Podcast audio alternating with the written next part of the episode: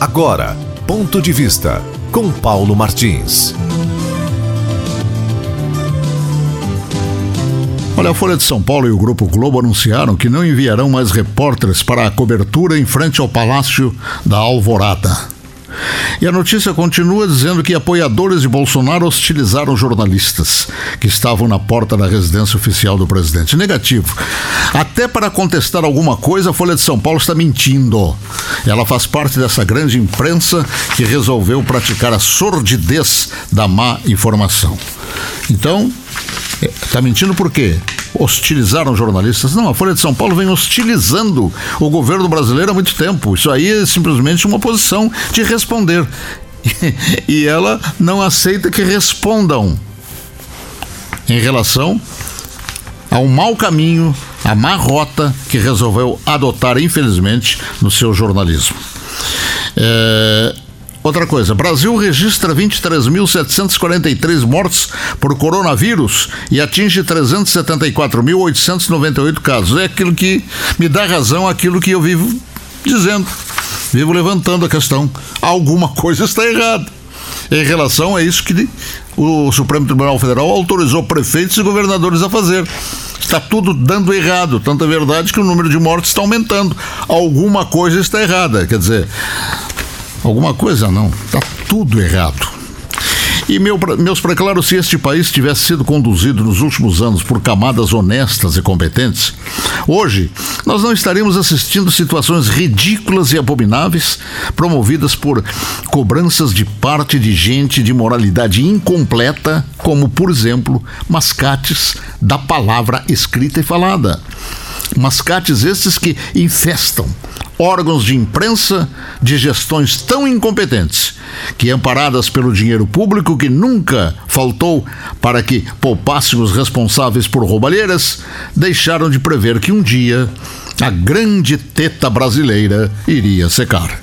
A soberba desses mascates da palavra é tão acentuada que jamais sequer procuraram, através da humildade, buscar e avaliar a possibilidade de que algum detentor de poder ousasse um dia dar um basta em seus indecentes apetites pecuniários, desfibrados e lapidados na vergonha. Uma Folha de São Paulo, por exemplo, quando aquele amontoado de colunistas, verdadeiros pigmeus morais, iria imaginar que alguém tivesse audácia de encará-los, cortando-lhes as mordidas no caixa do povo? Quando uma TV Globo poderia imaginar que seu débito de quase 2 bilhões de reais em tributos iria ser exigido por um presidente da República comprometido com a lei e com seu povo, hein? Como se vê, o mundo dos vigaristas desabou desde quando o novo governo assumiu, demolindo a intenção de manter o presidente apenas como aquele degrau que sempre mantiveram no mundo deles. Apenas um degrau. Achavam que era um degrau deles. São abomináveis. E, infelizmente, como uma infecção, conseguiram contagiar e animar outros segmentos. Outros segmentos que, ignorando os limites do bom senso, acabaram embalados pela força de seus egos, inspirados em doses de indecência e passaram até a delinquir juridicamente como um inquilino do STF que cometeu a ilegal miudeza jurídica de tentar confiscar o telefone celular do presidente da República. A molecagem recebeu a devida advertência e a devida reprimenda, mas o ato indecoroso foi cometido. E devido a isso, até agora a sociedade deve estar se perguntando: mas e daí? A molecagem vai ficar por isso mesmo?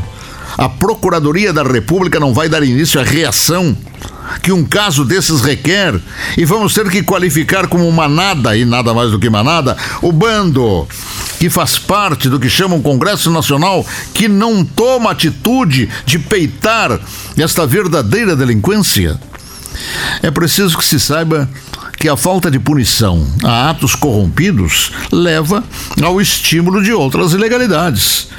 De resto, a estúpida alegação de que um presidente não pode interferir num órgão do seu próprio governo O presidiário Lula sempre fez isso.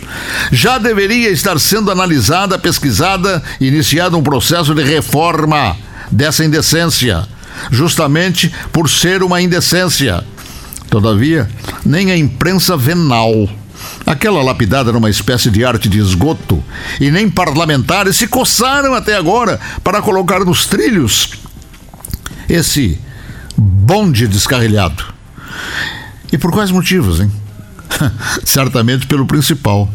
Aquele que os fez entrarem no mundo como animais domésticos e, por tão bom, lá resolveram permanecer, deduzindo-se a existência deduzindo-se a existência de uma marca em suas ancas. É, em suas ancas, o que os torna domados.